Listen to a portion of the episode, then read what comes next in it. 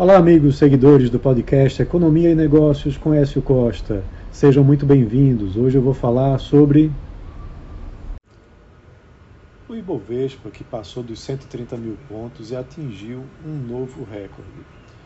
Na quinta-feira, a mudança né, do Fed dizendo que 2024 vai terminar com taxas de juros mais baixas do que 2023 né, essa mudança de tom é, aumentou o apetite ao risco né, por conta dessa perspectiva. Os juros futuros tiveram queda, o dólar também teve leve queda e os investidores internacionais né, entraram com força aqui na Bolsa Brasileira. Então ela renovou, o índice Ibovespa renovou sua máxima histórica de fechamento, né, subindo 1,06% e encerrando o dia com 130.842 pontos. Esse é o maior nível de fechamento da história em valor nominal. Além disso, o índice também alcançou uma nova máxima histórica intradiária, chegando aos 131.260 pontos.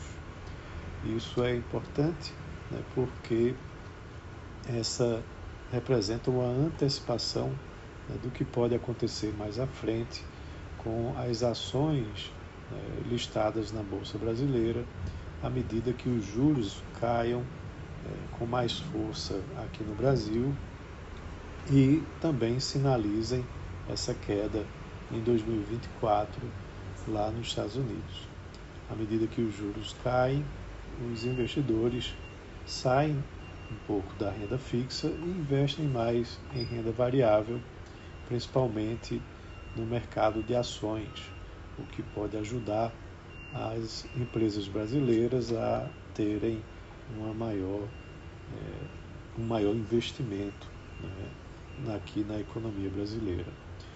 Isso é, ajudou, animou bastante o mercado e espera-se que possa continuar assim ao longo de 2024, né, trazendo é, a Bolsa Brasileira para patamares mais elevados, desde que nós não tenhamos é, distúrbios aqui né, causados domesticamente, como, por exemplo, uma retomada de inflação ou uma, é, um desleixo maior com relação à questão fiscal.